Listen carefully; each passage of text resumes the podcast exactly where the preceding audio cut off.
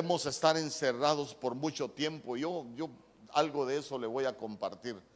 Pero note usted que hasta que el Señor nos ha sacado fuera, es que comienza a caminar delante de nosotros. ¿Por qué? Porque mientras estamos encerrados, no vamos a ningún lado. Quiere decir que, que no vamos avanzando. Quiere decir que, que, el Señor no va caminando delante de, de nosotros. Esa, esa, palabrita, esa frase, sacar fuera, es algo que, que en el original, en el original griego es una palabra que se escribe hexago.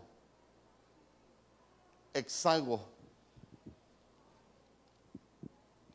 Y hexago lo que quiere decir es conducir. Esa palabra hexago lo que significa es guiar, sacar, pero también hacer salir. Entonces cuando nosotros hablamos de, dirigir, de, de, conducir, que eso es lo que significa hexago, conducir, estamos hablando de dirigir a alguien hacia un lugar determinado. Ahí lo va conduciendo, ahí lo va llevando, pero el Señor lo lleva hacia un, nos lleva hacia un lugar determinado. Pero ve usted que esa palabra hexago, esa frase sacar fuera, también lo que significa es guiar. Y guiar es ir delante de alguien mostrándole un camino ahí lo va guiando, lo va guiando, lo va, lo va tutelando.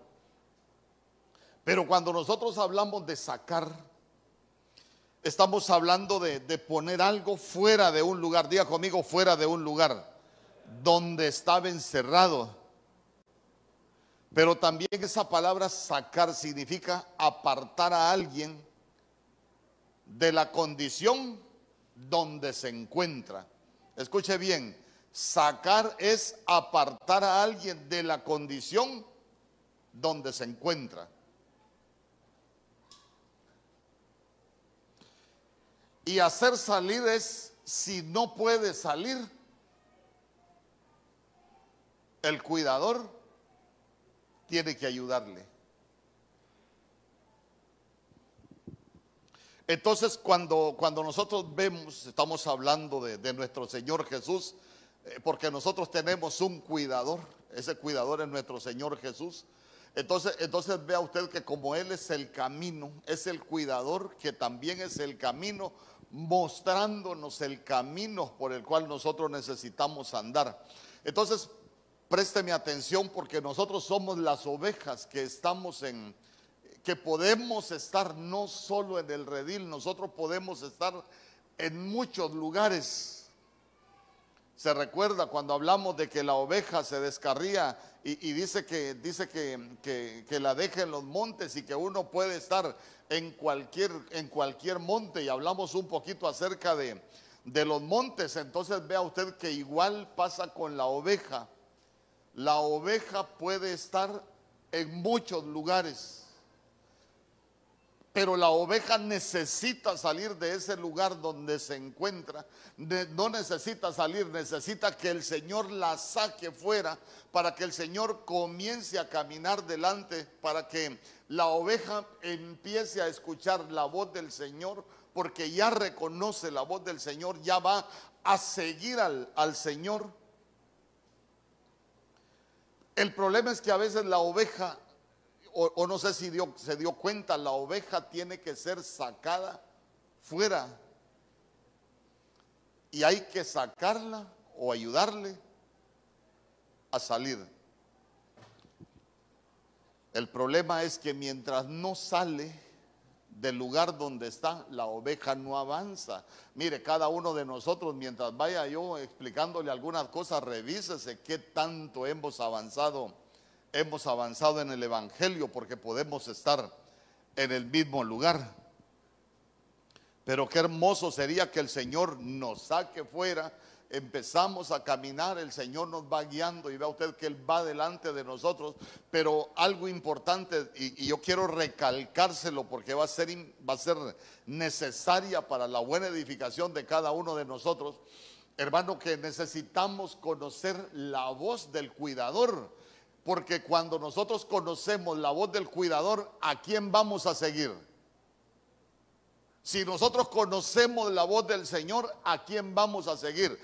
Vamos a seguir la voz del Señor, ya no vamos a seguir la voz de nuestros deseos, ya no vamos a ir donde nosotros queremos, ya no vamos a hacer las cosas que nosotros queremos, sino que vamos a ir donde el cuidador nos quiera llevar. Dice, ven conmigo.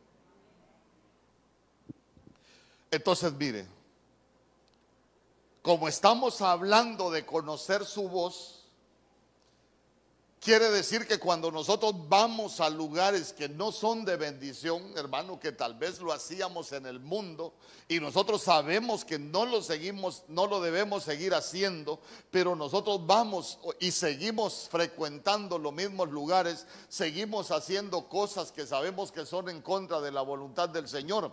Ah, entonces quiere decir que nosotros estamos siguiendo a un extraño. Porque la Biblia dice, hermano, que el que no sigue esa voz está siguiendo a un extraño. Hacer algo en contra de la voluntad de Dios, entonces para nosotros lo que representa es que no conocemos la voz del Señor y cualquier voz nos parece buena. Eh, por ejemplo, la voz de los deseos nos puede parecer buena y mucho pueblo de Dios pasa satisfaciendo sus deseos, pero no satisface la voluntad del Señor. andar metido en otros lugares. Por eso David dijo, hoy, hoy, hoy que ministraba el hermano Oscar, eh, eh, cuando él hablaba de que es mejor un día en tus atrios que mil fuera de ellos, ¿se recuerda usted que David dijo, yo me alegré con los que me decían a la casa de Jehová? Iremos, claro, porque uno sabe que a este lugar venimos a escuchar la voz del Señor para que Él nos pueda conducir, para que Él nos pueda guiar, para que Él vaya delante de nosotros y, como Él es el camino, nosotros vamos por el camino por donde Él nos quiera, nos quiera llevar. Entonces, entonces terrible es que nosotros como pueblo de Dios no conozcamos la voz del Señor y sabe qué, sigamos escuchando la voz de un extraño. Yo le quiero preguntar, ¿qué voz escucha usted? ¿La voz de Dios o todavía escuchamos la voz de, un extraño? Hermano, porque vámonos al huerto, vámonos al huerto y la Biblia dice que el Señor muestra el fin desde el principio. Cuando se metió en problemas, Eva cuando dejó de escuchar la voz de Dios y escuchó la voz de un extraño, de la serpiente. Entonces, entonces mire qué interesante. Ahí el Señor llegaba, el Señor les hablaba, pero de pronto, de pronto deja de escuchar la voz del Señor y escuchó la voz de un extraño y lo echó a perder. Porque, porque las voces del, del extraño siempre va a querer sacarnos de la dirección donde Dios nos lleva. Entonces yo con la ayuda del Señor quiero hablarlo de algo que yo he titulado Operación Hexago. Operación Hexago. ¿Sabe qué es la Operación Hexago? Sacar fuera. Día conmigo, sacar fuera. Pero ¿de dónde? Déjeme, déjeme explicarle algunas cosas. ¿De dónde nosotros necesitamos que nos saquen fuera? Hechos capítulo 5, verso 18.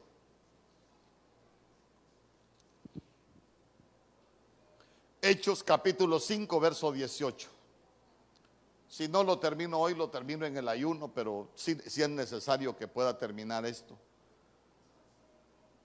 Mire lo que dice, apresaron a los apóstoles y los metieron en la, a la cárcel pública. Diga conmigo, los metieron a la cárcel. Ah, pero mire lo que dice el verso 19, pero un ángel del Señor les abrió las puertas de la cárcel durante la noche. ¿Y qué dice después? les abrió las puertas de la cárcel y lo sacó fuera. exago, los sacó fuera,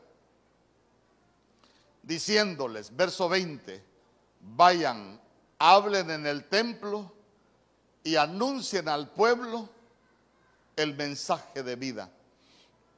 Entonces estamos hablando de, vea usted que unos apóstoles, pero que fueron metidos en la cárcel. Entonces, entonces aprendamos algo de las cárceles. Eh, cuando, cuando alguien está en la cárcel, ¿va donde él quiere? No. ¿Va donde el cuidador quiere? No. Desde el momento que alguien cae en una cárcel, deja de avanzar. ¿Por qué? Porque siempre va a estar en el mismo lugar.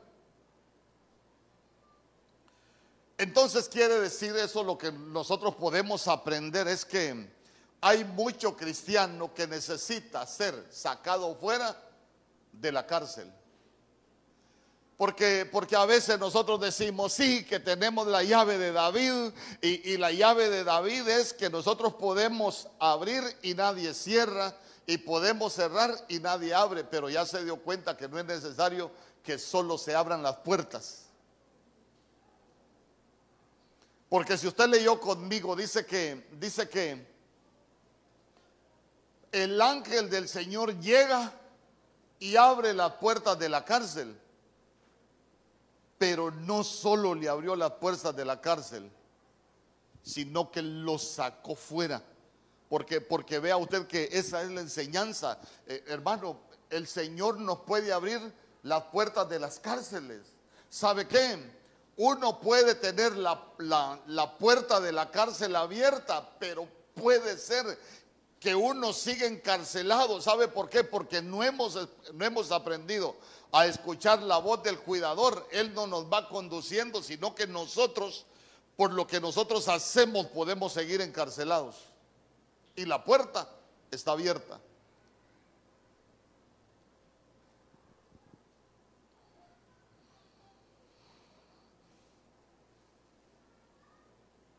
¿Cómo nos damos cuenta cuando estamos en una cárcel? Cuando estamos en lo mismo todos los días.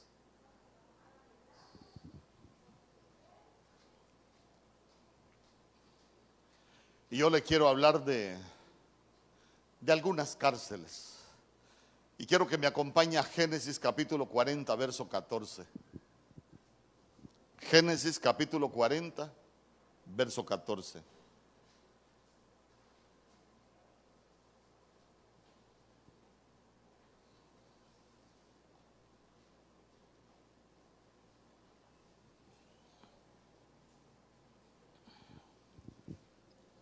Dice la Biblia, acuérdate pues de mí cuando tengas ese bien y te ruego que uses conmigo de misericordia y hagas mención de mí a Faraón y me saques. ¿De dónde dice? Yo le pregunto, estaba en una casa, ahí estamos hablando de José. Yo le pregunto, ¿estaba en una casa José cuando estaba hablando con... ¿Ah? Estaba en la cárcel. Estaba en la cárcel. Diga conmigo, estaba en la cárcel. ¿Y por qué dijo que estaba en la casa? ¿Ah? ¿Verdad qué interesante la pregunta? ¿Por qué no dijo, no dijo, eh, hagas mención de mí a Faraón y me saque, que, que me saque de esta cárcel? ¿Por qué no dijo que lo sacaran de la cárcel, sino que dijo que lo sacaran de la casa? Porque a veces nos podemos estar tan acostumbrados a estar encarcelados que hasta se nos volvió un estilo de vida.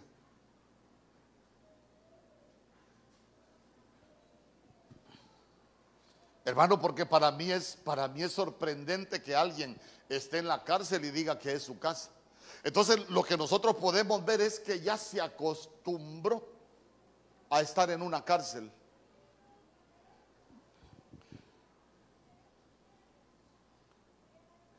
Pero lea conmigo el verso 23.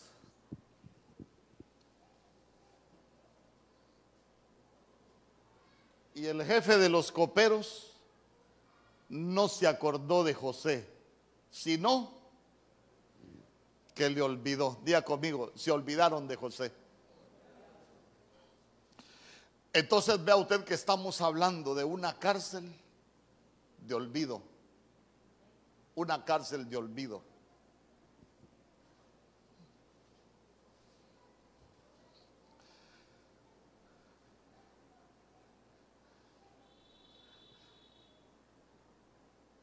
A veces, a veces, hay mucho cristiano que, que puede estar en cárceles de olvido. Yo no sé por qué, por qué el diácono no me escribe. Yo no sé por qué el pastor no me escribe, pues yo no sé por qué el pastor va, dicen que va a muchos lugares y, a mí no me viene a buscar el pastor. Entonces, mire, uno, uno lo que debería de aprender es revisarse, porque solo le pasa con el pastor o le está pasando con todos, porque si le pasa con todos, usted puede ser que esté en una cárcel de olvido. Una vez que, que, enseñé, que enseñamos algunas cosas acerca de esto, fíjese que conocimos una historia bien interesante. Hay un hermano que se quejaba, hermano, ni la familia, ni los hermanos, ni el pastor, ni los diáconos, ni los compañeros del equipo de servidores, nadie, pero escuche bien, nadie, como que no existía. Pero él, él se molestaba con las personas porque, porque él decía, no es posible si, si los hermanos deberíamos de llevarnos bien, si los, y usted sabe todo lo que uno puede pensar y todo lo que uno puede decir.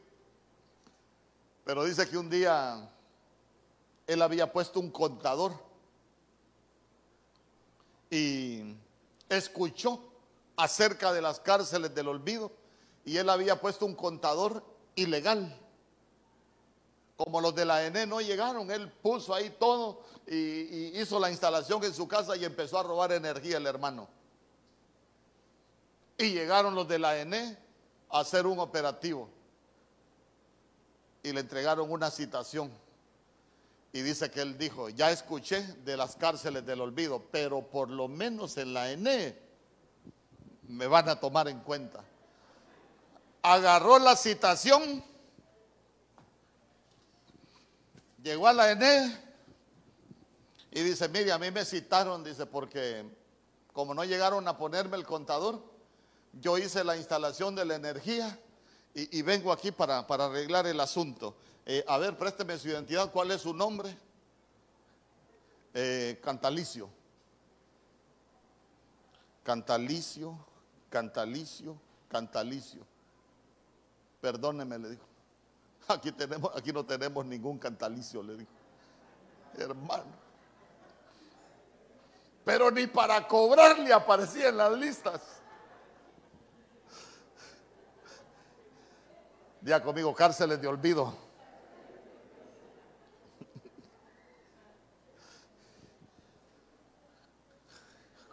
¿Cuántos han sentido en su corazón en algún tiempo como que Dios los ha olvidado? que usted clama, que usted pide, que usted llora y a usted parece que en el cielo no le hacen caso. Pero, pero de corazón, ¿usted alguna vez ha sentido como que, como que Dios la ha olvidado?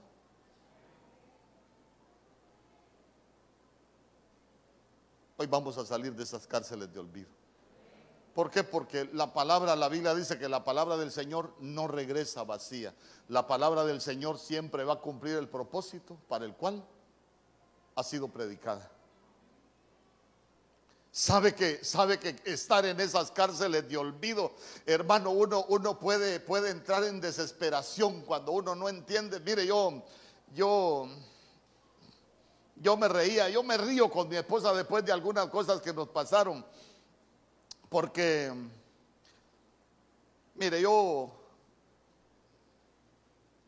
ahí aprendí mis cosas en el mundo y yo decía, ah, si yo dejo un trabajo, ahí están esperándome para, para darme trabajo. Escucha hasta dónde había llegado yo, pero no era cristiano, era mundano y me atenía mucho a lo que yo sabía, pero me convierto al Señor y seguía con el mismo pensamiento.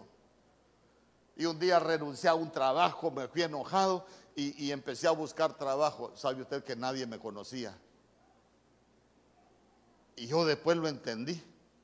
Llegaba allá donde un gran amigo, hermano, que viera cómo platicábamos. Eh, fulano de tal, ahí lo busca el, licenciado Mario Mejía. Mario Mejía. Yo no me acuerdo que conozca algún Mario Mejía.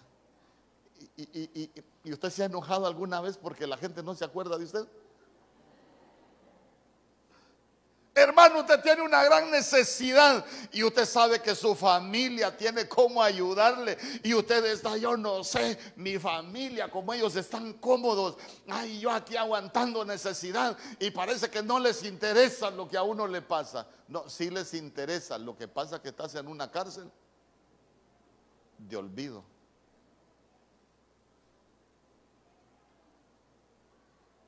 Ah, pues lo que le quiero contar es que yo después me reía con mi esposa y me dice, amor, ¿y cómo vas con, lo del trabajo? Mira, le digo yo, ya le repartí a todo San Pedro, le voy a empezar a repartir hasta los guardias de seguridad, tal vez los guardias me ayudan, le decía. Hermano, nadie me conocía y sabe qué, vivimos en un ostracismo, allá olvidados. Pero ¿sabe por qué muchas veces vienen las cárceles de olvido? Porque a veces nosotros en nuestra humanidad, muchas veces queremos encontrar respuestas en el hombre, pero de la cárcel de olvido no te va a sacar el hombre. Quien te va a sacar de la cárcel de olvido es el Señor. ¿Por qué? Porque cuando Dios se acordó de José, dice que lo sacaron apresuradamente de la cárcel. ¿Has sentido que Dios no te escucha? Hoy vas a salir de esa cárcel y vas a sentir que Dios te escucha. Sabe que, sabe que David decía, oh, diré a Dios, roca mía, ¿por qué te has olvidado de mí? David se sintió olvidado. Hermano, y no hay cosa más triste que sentirse olvidado. No hay cosa más triste que sentirse olvidado. Pero tranquilo, Dios se ha acordado de los olvidados. Porque si Dios me dio esta palabra es para que todo aquel que estaba olvidado, se han abierto las puertas de la cárcel, pero vas a ser sacado fuera, exago, porque no estarás más olvidado. ¿Por qué? Porque hoy hemos escuchado la voz de Dios y Él nos va a guiar, Él nos va a conducir a donde Él nos quiera llevar. ¿Cuántos dicen amén? En segunda de Corintios capítulo 7, verso 10.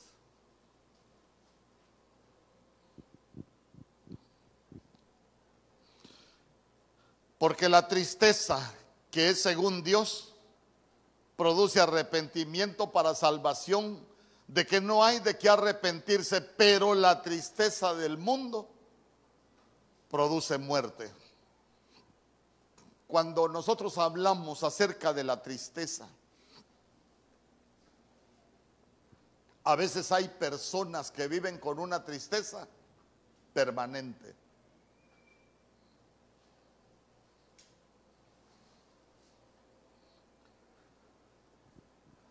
Diga conmigo, cárceles de tristeza.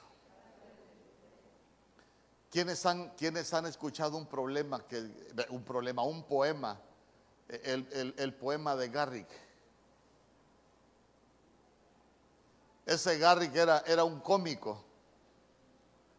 Era un cómico que allá en Inglaterra, hermano, que llegó a ser uno de los cómicos más famosos. Pero fíjese que él comenzó a experimentar tantas cosas en su vida que, que él, a pesar de que hacía reír a las demás personas, él vivía triste.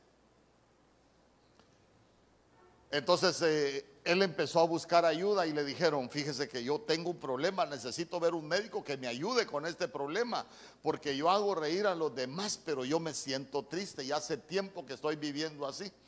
Entonces, entonces viene él, va donde un médico, no le da su nombre, sino que llega al consultorio y le, dice al médico, a ver, ¿cuál es su problema? Estoy triste. Ah, tiene que viajar, le dice, me han dado por todo el mundo, le y le empezó a decir algunas cosas. Y para todo él tenía una respuesta, todo lo que el médico le dijo, Él ya lo había hecho. Ah, entonces el médico le dijo, vaya a ver a Garrick. Él lo va a hacer reír. ¿Y sabe qué le dijo él? Yo soy Garrick, le dijo.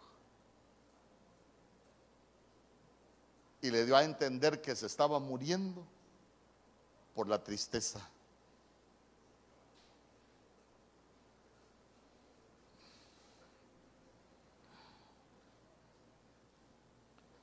Cuando, cuando se está en cárceles de tristeza,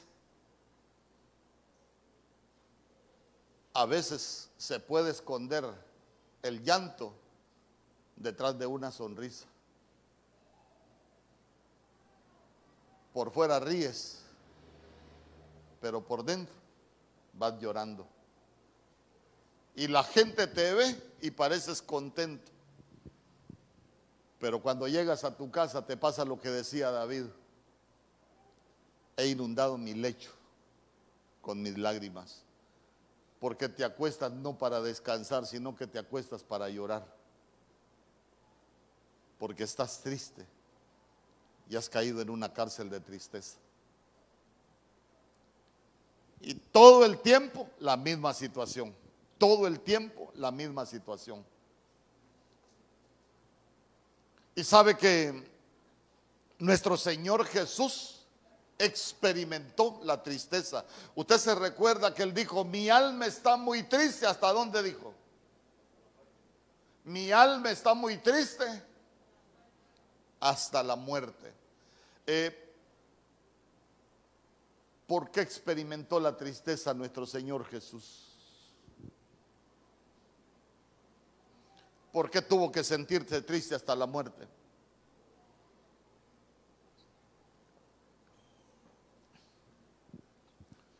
Porque la Biblia dice que nos convenía un sumo sacerdote. Día conmigo me convenía. Porque él experimentó la tristeza porque ese fue el precio de tu libertad.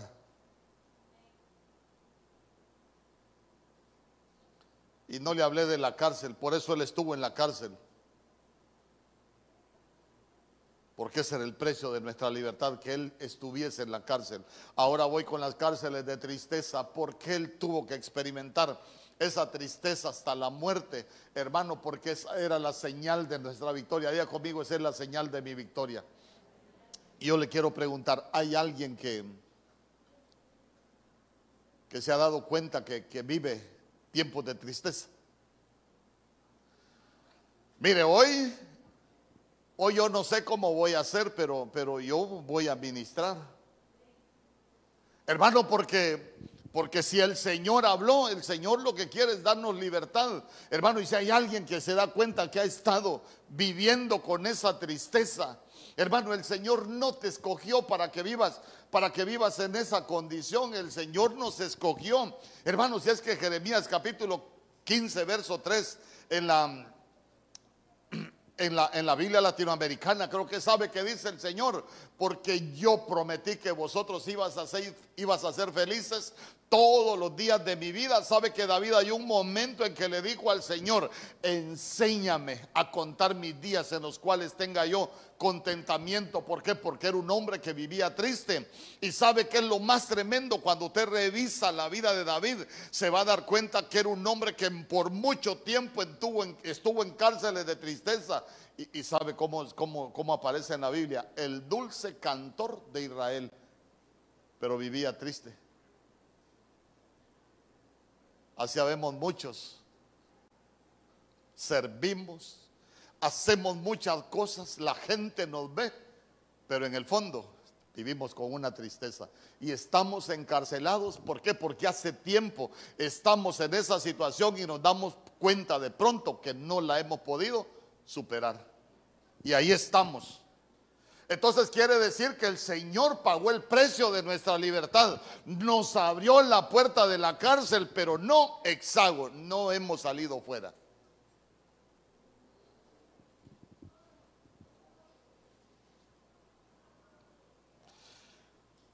Mateo capítulo 27, verso 46. Mire, ya llevamos dos cárceles. Cárcel de olvido y cárceles de tristeza. Hermano, las cárceles de tristeza. Usted ha escuchado que, la gente dice, eh, se dio cuenta que se suicidó fulano de tal. ¿Lo ha escuchado? Pero, pero, pero ni problemas tenía. No, claro que tenía problemas. Claro que estaba en una cárcel. El problema es que nadie se pudo dar cuenta. ¿Y sabe qué? Ellos no pudiesen, no pudieron buscar quién lo sacara de la cárcel y por eso la gente se termina suicidando. ¿Por qué? Porque la tristeza dice que produce muerte. Mateo capítulo 27, verso 46, la Biblia dice, y alrededor de la hora novena, Jesús exclamó a gran voz diciendo, Elí, Elí, lema sabactani, esto es, Dios mío, Dios mío, ¿por qué me has abandonado?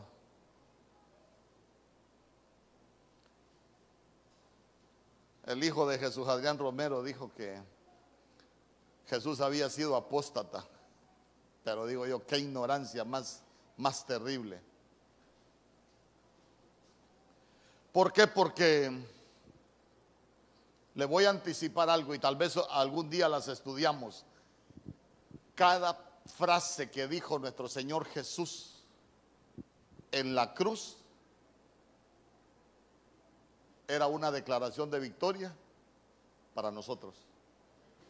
Con cada frase que él expresó en la cruz, él estaba emitiendo decretos en el mundo espiritual. ¿Por qué? Porque en esa cruz es donde nos dio la victoria. ¿Cuántos dicen amén? Entonces, entonces vea usted, en esa cruz con todo lo que él dijo, escribió los decretos de tu victoria y de mi victoria. Por eso es que nosotros somos más que vencedores. Y vea usted que, si nosotros, ¿por qué me has abandonado? Eh, ¿Qué cárcel estaba viviendo él en ese momento? De abandono, de soledad.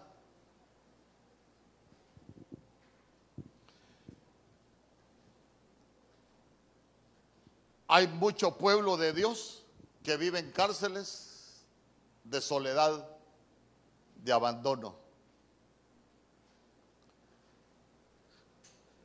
Llegan a su casa, aquella soledad, hermano, aquel abandono que sienten en su casa. Se sienten tan solos, se sienten tan solas, hermano. Aquellos vacíos tan terribles en sus casas. Y esa es una cárcel de soledad.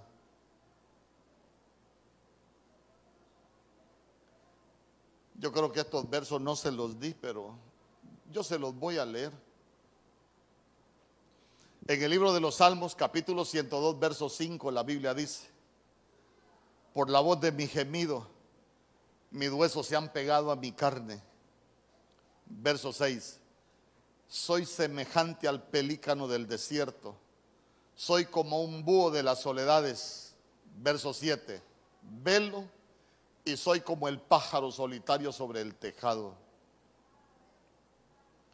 Vea usted que está hablando David, es que David para nosotros es toda una escuela. que no experimentó David? Y sabe que David experimentó la soledad. ¿Sabe cuál es el problema? Que uno puede experimentar soledad aún estando con su familia. Y de pronto se siente solo, se siente sola. hasta puede estar aquí en la iglesia, hermano, y sentirse solo. ¿Sabe qué? Hasta, hasta gente que predica, hasta los que predicamos, muchas veces yo, me ha tocado hablar con algunos y me siento solo. Y digo yo, pero note, note que es algo espiritual que de pronto nosotros tenemos esa sensación de soledad, esa sensación como que estamos abandonados. Pero, pero mire usted qué terrible, porque David, David dijo, soy semejante al pelícano del desierto. Y, y usted sabe que el pelícano es un animal acuático. El pelícano solo llega al desierto cuando se desorienta. ¿Sabe qué? el pelícano, si, si lo podemos ver por todo lo que la Biblia habla del pelícano, el pelícano se va para el desierto, pero cuando está desalentado. Entonces,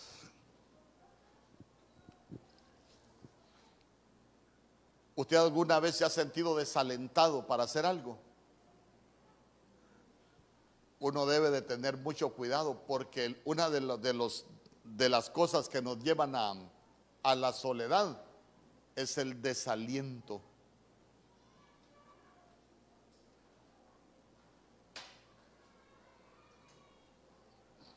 Pero mire qué tremendo. Soy como el pájaro solitario sobre el tejado. Revise usted la vida de David, se va a dar cuenta que David nunca estuvo solo, hablando de compañía, siempre anduvo con los peleteros, los celeteos, hermano, lo, lo, que era la guardia personal de él. David siempre anduvo con sus valientes, es más, hasta cuando anduvo huyendo, usted se va a dar cuenta que él andaba acompañado. O sea que naturalmente nunca estaba, estaba solo, pero espiritualmente él sí experimentó la soledad.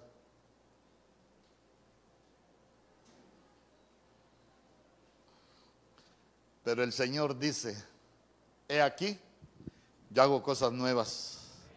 Ya conmigo el Señor hace cosas nuevas. Y sabe que dice, pronto saldrá luz, no la conoceréis, otra vez abriré camino en el desierto. Y sabe que va a abrir el Señor ríos en la soledad. ¿Por qué el Señor abre ríos en la soledad? Para que vuelvas a reverdecer para que ya no te sientas solo, para que vuelvas a la vida. Hermano, porque cuando se nos van muriendo los sueños, cuando se nos va muriendo la esperanza, uno puede experimentar la soledad. ¿A dónde lo quiero llevar? Es que, es que la soledad es algo que, que, que, nos va afectando por dentro, hermano, y de pronto uno siente aquel vacío, sabe que uno se siente alejado de todo, aunque estemos en medio, aunque estemos en una reunión.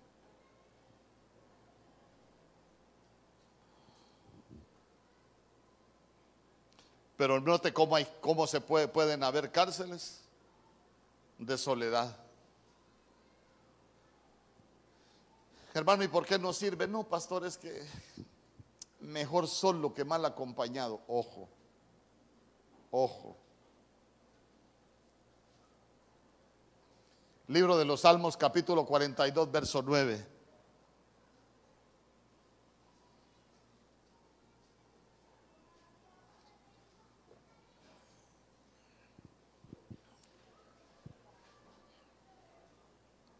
Dice la escritura diré a Dios, roca mía,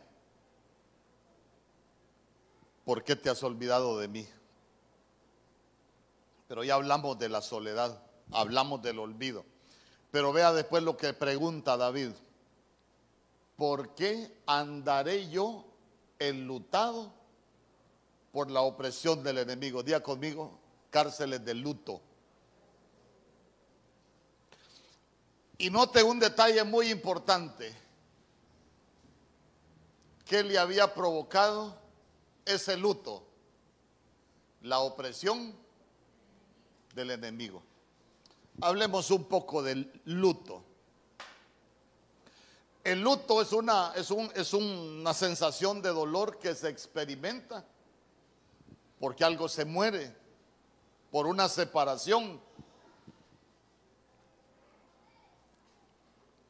Pero note usted que, que él, él decía, ¿por qué andaré enlutado? Pero vea usted que el luto lo que se lo había provocado es la opresión del enemigo.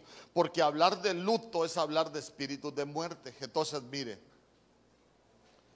opresión del enemigo.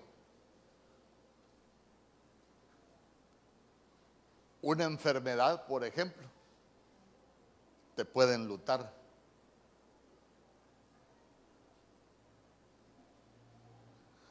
¿Cómo, cómo, cómo, cómo te puede enlutar una enfermedad? Hermano, que, que de pronto, de pronto te das cuenta que estás padeciendo algo y sientes aquella sensación como que no te vas, como que no te vas a levantar.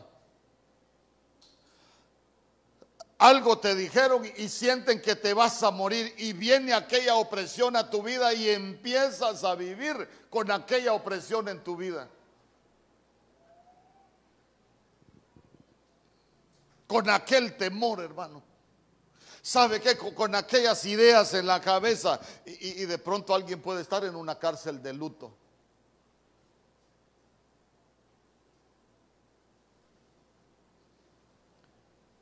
Pero en el verso 11 David dijo, mire David cómo, cómo nos enseña también.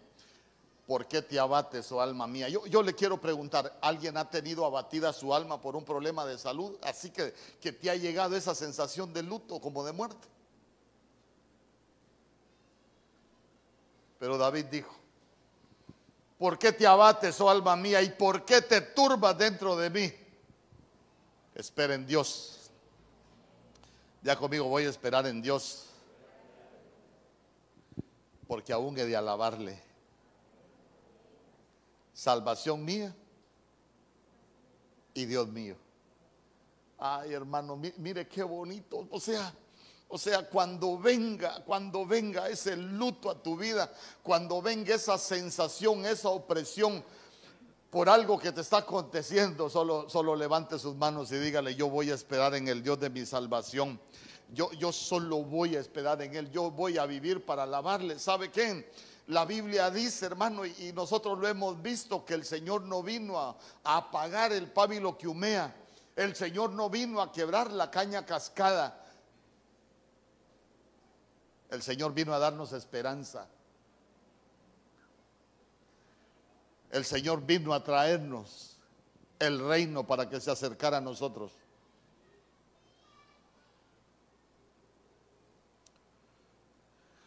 Génesis capítulo 32, verso 11.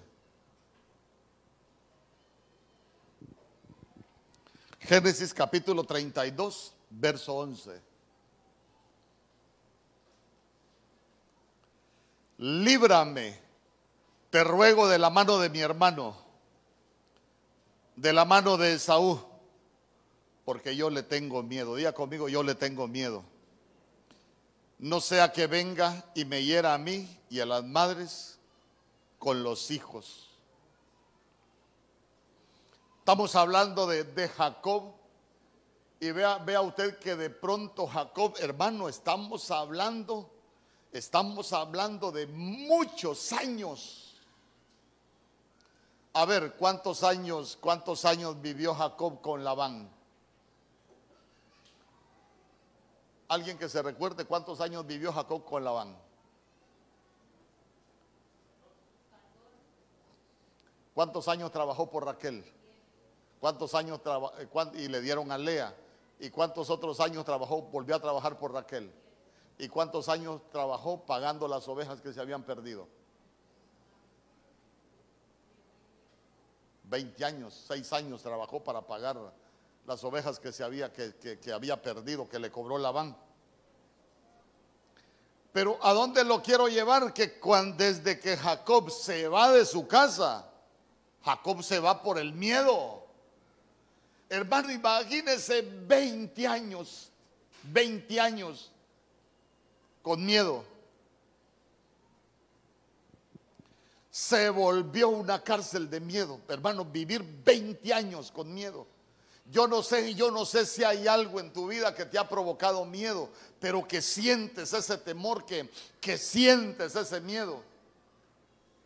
Y te has dado cuenta, y te has dado cuenta que tratas de ser fuerte, pero, pero el miedo te asalta, hermano, y, y empieza a provocarte aquellas sensaciones debemos de tener cuidado porque sabe que es una cárcel, el miedo es una cárcel.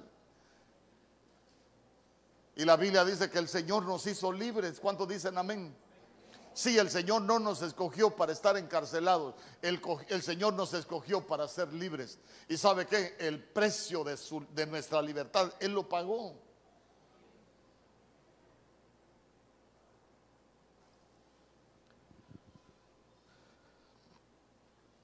Yo conozco gente que, hermano, iba a ir a la iglesia, eh, no por el coronavirus. Y, sabe que es lo más tremendo, que la gente ande en cumpleaños, que la gente ande en reuniones sociales, pero la gente no viene a la iglesia por miedo al coronavirus, hermano. Mire, nosotros tenemos que aprender a ser responsables, pero a no vivir con miedo. ¿Sabe por qué? Mire, le voy, me voy a meter en algo. El coronavirus no se va a ir si el coronavirus ya la declararon enfermedad endémica. ¿Sabe qué sucede cuando declaran una enfermedad endémica? Que vino para quedarse. Si el coronavirus es del mismo género de las gripes, nada más que ha mutado. Entonces, ¿qué aprendemos nosotros? A despojarnos de todo miedo. Hermano, es que el plan para tu vida no lo escribió el coronavirus. Todos los días de tu vida los escribió el Señor. Y sabes qué? En ese plan que Dios escribió para tu vida, la Biblia dice que ahí no falta ninguna cosa. Así es para el Señor, que lo escuchen en el cielo. Hermano, es que, es que nosotros debemos entender que Dios escribió todos los días de nuestra vida. Y le voy a decir algo tremendo. El día que Dios quiera, uno se muere por coronavirus o porque, porque Dios quiere.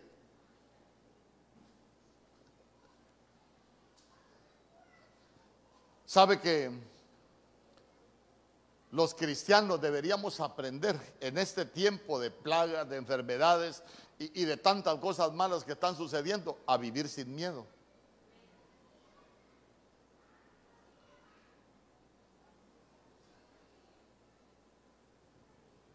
Usted ha escuchado tantas cosas que se dicen. Eh, por ejemplo, de las cosas que se manejan es que el miedo baja nuestras defensas. Y se recuerda usted lo que dijo Job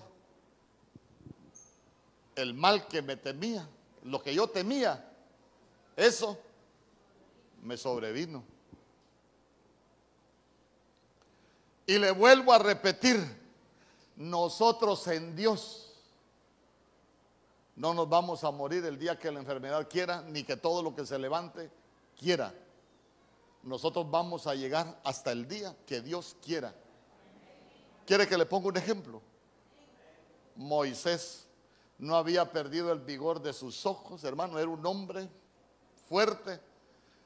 El Señor lo subió al monte Nebo, le mostró Canaán. ¿Para dónde iba Moisés? ¿Para Canaán o no? Pero el Señor le dijo, no vas a entrar a Canaán. Lo sube al monte y dice que el Señor lo mató. ¿Qué le parece? Ahora le voy a, le voy a decir algo en Hebreos capítulo 11, verso 38. Yo lo quiero prepararlo para que vivamos sin miedo, respetando, pero sin miedo. En el libro de Hebreos capítulo 11, verso 38, sabe que la Biblia habla de que hay un momento en que el mundo ya no es digno Mire lo que dice, de los cuales el mundo no era digno. ¿Sabe usted que hay un momento, escuche bien, hay un momento que el mundo ya no es digno de que nosotros estemos aquí? Y cuando, cuando el Señor dice, eh, bueno, yo veo que Mario Mejía ya no es digno de que esté en el mundo. A colgar los tenis. Hermano, es que, es que mire, usted me, pastor, usted no le tiene miedo a la muerte. Fíjese que yo, yo dejé de tenerle miedo a la muerte porque, porque yo recibí una gran lección de mi papá, yo le he contado. Yo le he contado que, mi papá llegó al, extremo de decirle a mi mamá, eh, vieja, vieja, despertate, que ya me voy, le dijo. ¿Y para dónde vas? Ya, ya me dijeron que, que me tengo que ir, ya se me acabó el tiempo en la tierra, le digo. Hermano, mi papá conoció el, día que se iba a morir. Ya se me acabó el tiempo, le dice, apúrate, dame un beso que, que me tengo que ir, ya me dijeron, le dije, ya se abrió una puerta, ahí hay una luz, ahí hay un jardín, apúrate, apúrate porque ya me tengo que ir. Mariano le dijo, ¿qué estás viendo? No, apúrate. Y sabe usted que mi mamá le dio un beso y se murió. ¿Qué entendió? cuando el mundo ya no es digno de que nosotros estemos acá y que el Señor nos quiera allá, no nos para ni chelato, hermano.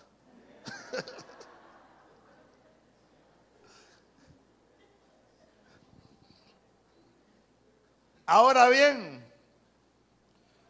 Puede, puede, puede, puede haber una enfermedad que nos hace sentir miedo.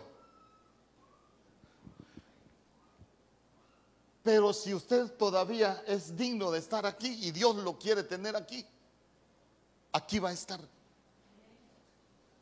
Se puede levantar lo que se levante. Yo me recuerdo que, que, una vez había un señor allá en San Pedro Sula que estaba contando su historia, él era guardia de seguridad y hasta se quitó la camisa. Mire, a mí me han pegado como 35 tiros, dijo, porque trabajo en una zona peligrosa por robarme las armas. Mire, tenía tiros acá por el corazón, le habían perforado los pulmones, el hígado. Hermano, yo creo que solo el cajón estaba, pero no se moría. Entonces, ¿qué entiende uno? Eh, que todavía tienen que estar aquí, dice amén conmigo. Entonces, entonces mire, nosotros tenemos que despojarnos de todo miedo. El temor reverente hacia Dios sí lo debemos de conservar, pero debemos despojarnos de todo miedo. ¿Sabe por qué? Porque nosotros estamos en Dios. Dios es el dador de vida, Dios es el que tiene planes para nosotros. Y la Biblia dice que sus planes para nosotros son de bien, no son de mal. Que los planes de Dios para nuestra vida son para darnos un futuro y para darnos una esperanza. ¿Sabe qué he entendido yo? No importa lo que se levante, qué tanto miedo nos tiene que provocar. Nosotros tenemos que volvernos al Señor. ¿Sabe por qué? Porque todo lo que va a pasar en nuestras vidas viene del Señor. Hermanos, lo que Dios va a hacer con tu vida y lo que Dios va a permitir con tu vida.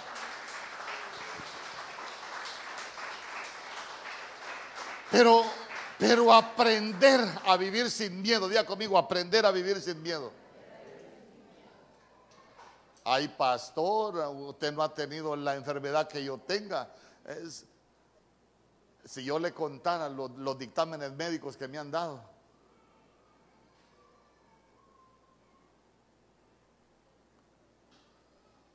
Una vez tenía un dolor acá, me fui a hacer un examen y claro, una gran mancha en el examen y lo primero que me dijeron, ay, ay señor, usted tiene, vaya disfrute lo que le queda de vida, usted tiene cáncer en la próstata, me dijeron.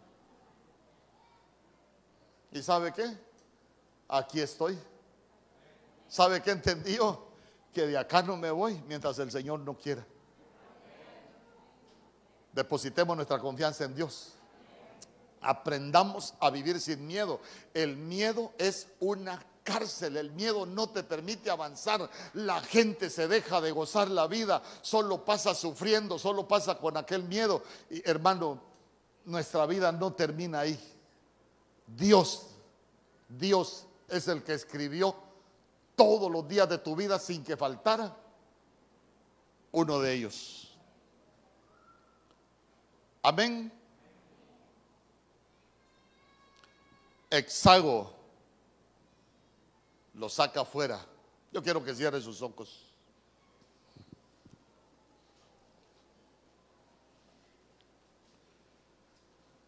Yo quiero que cierre sus ojos y y que preste atención a lo que voy a ministrar.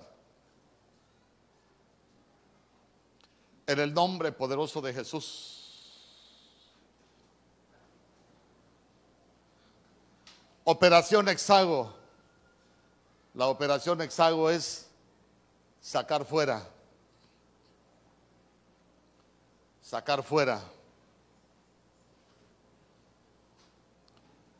Cuando te saca fuera, Él camina delante de ti. Y tú lo vas a comenzar a seguir. Pero Él es el camino de la vida. En el nombre poderoso de Jesús.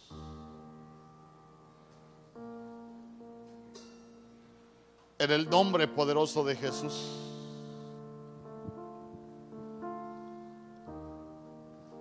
¿Será que has estado encarcelado, has estado encarcelada?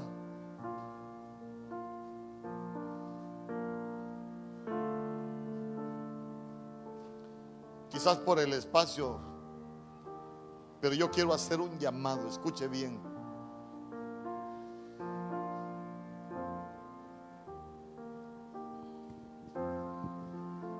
¿Será que sientes que has estado en una cárcel de olvido? Que, que aún el Señor te ha olvidado.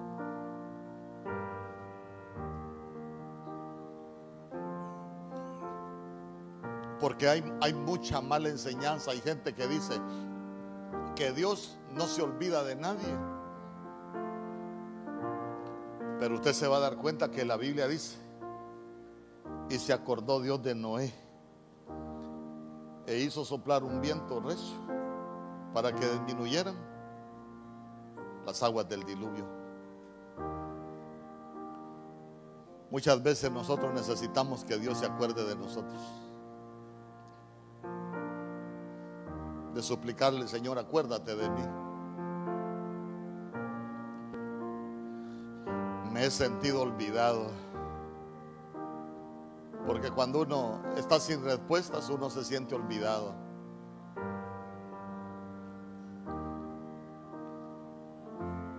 ¿Has estado en una cárcel de olvido? Te voy a pedir que vengas al frente. Ay, pastor, los hermanos se van a dar cuenta que he estado... Ay, hermano, ¿y qué importa los hermanos si nosotros no venimos delante de los hermanos? Nosotros venimos delante del Señor. Sabe que venir al altar no es venir delante del pueblo, sino que el Señor Jesús dijo, el que me confiesa delante de los hombres, yo le confesaré delante de mi Padre que está en los cielos. ¿Sabe que es venir al altar? Venir a decirle, Señor, a mí me hablaste. Y sabe que es lo hermoso, darse cuenta que Dios le habló a uno. Y sabe que es lo más lamentable, no venir por el que dirán los hombres. Has estado en una cárcel de tristeza. Que te has sentido triste y te has dado cuenta que por las noches lloras y, lloras y, piensas tantas cosas.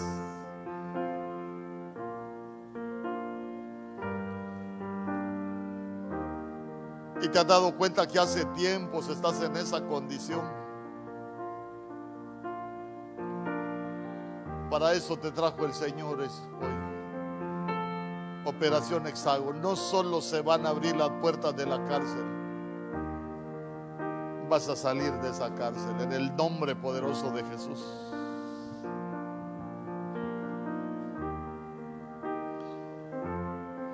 Has estado en cárceles de soledad, que te has sentido solo, sola.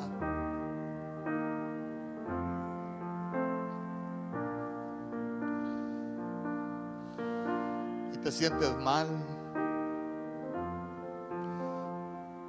Y te has dado cuenta que esa soledad ha llegado a tu vida, que es un vacío en tu vida, que te resulta difícil de llenar.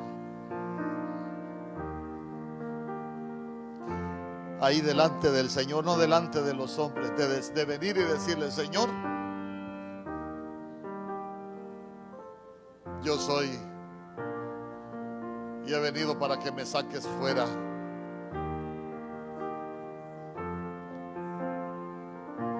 teniendo tu, tu familia, sientes aquella soledad.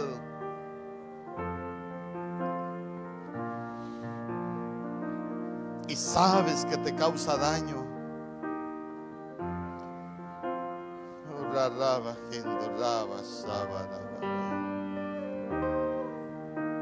En el nombre poderoso de Jesús. Tal vez los temores han llegado a tu vida, el miedo. Y has experimentado ese miedo.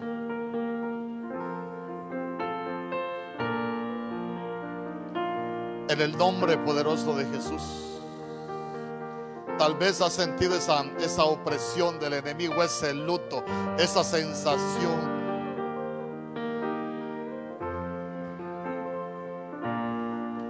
En el nombre poderoso de Jesús.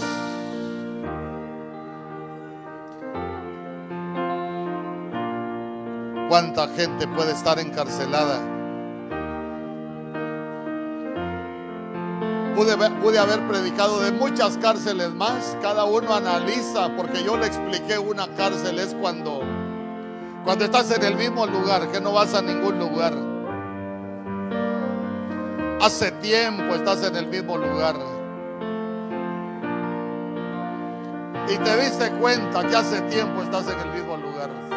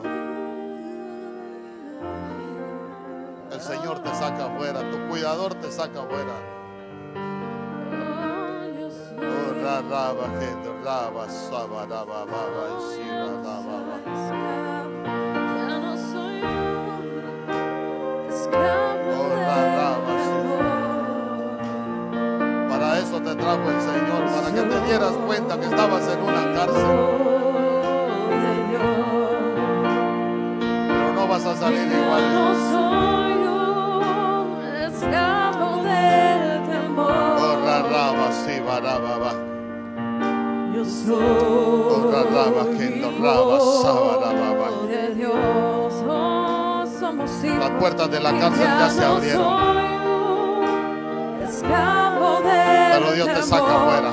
Ni del temor, Espíritu ni de la Santo. tristeza. Espíritu Santo, Porque somos hijos de Dios. Espíritu Santo, ven y sacados de esas cárceles. Oh, somos libertados. Somos libertad. Porque somos sus hijos. Rey bendito. Oh, somos sus hijos. Diga, ya no soy un esclavo Oh, del temor. Yo soy. No solo son abiertas las puertas de la cárcel. Ya no soy un Hoy ha venido el Señor para sacarte del fuera. para conducirte donde Él te quiere llevar. Donde el extraño te quiere llevar, no donde el extraño quiere tenerte, donde Dios te quiere llevar, donde tu cuidador te quiere llevar. Toda cárcel no solo es hijo Rascarraba, libertad En el nombre poderoso de Jesús. En el nombre poderoso de Jesús, no más cautividad, no más cautividad, de tristeza. No más cautividad. En el nombre poderoso de Jesús. En el nombre poderoso de Jesús, que mi mano sea tu mano, mi Dios. y tantas cosas más. Dígale, Espíritu Santo, Toda soy todo espíritu Aún de sus quiero asineros, mi Dios. Aún de sus asineros, mi Dios, que verga, mi Dios.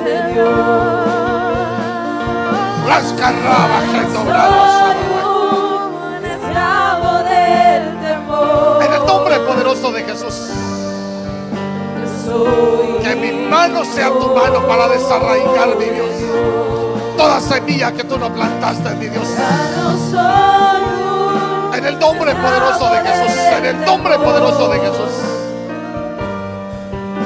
Tú eres el Dios que no solo ha venido a abrir las puertas de la cárcel, has venido a sacar fuera, mi Dios. Que emerja, mi Dios, que emerja. Porque este es un tiempo de libertad. En el nombre poderoso de Jesús. Aún de sus entrañas, oh Rey bendito. Aún de sus entrañas. En el nombre poderoso de Jesús. En el nombre poderoso de Jesús. Que mi mano sea tu mano, mi Dios. Porque tú nos has dado autoridad para desarraigar. Que sea desarraigado, mi Dios. Todo aquello que te tenía cautiva. En el nombre poderoso de Jesús. Porque este es un tiempo de libertad. El precio de tu libertad ya lo pagaron. No es para que estés en la cárcel. Porque por eso ocupó tu lugar en esa cárcel. Para tu libertad en el nombre poderoso de Jesús. En el nombre poderoso de Jesús.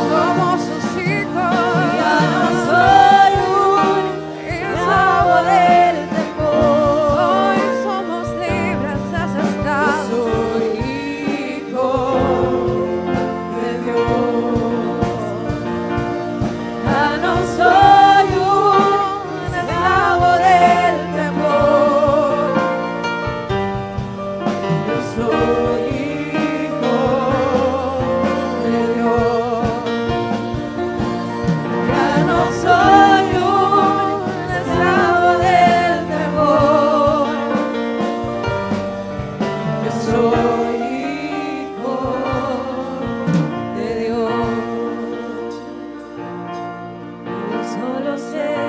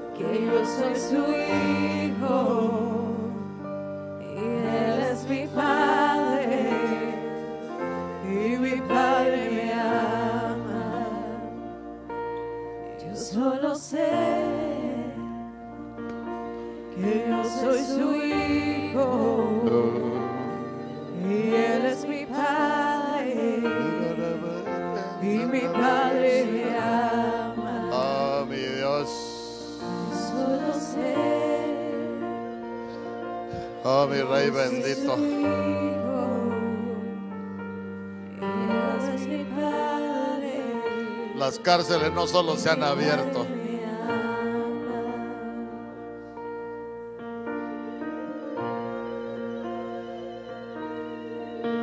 han sido sacadas fuera, mi Dios.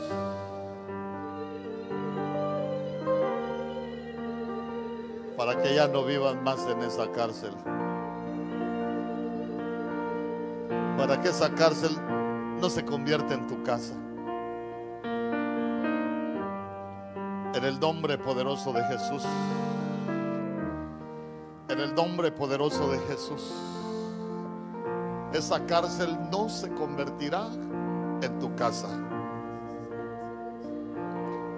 Porque no solo fueron abiertas las puertas de esa cárcel. Operación Hexago. Tu cuidador te ha sacado fuera.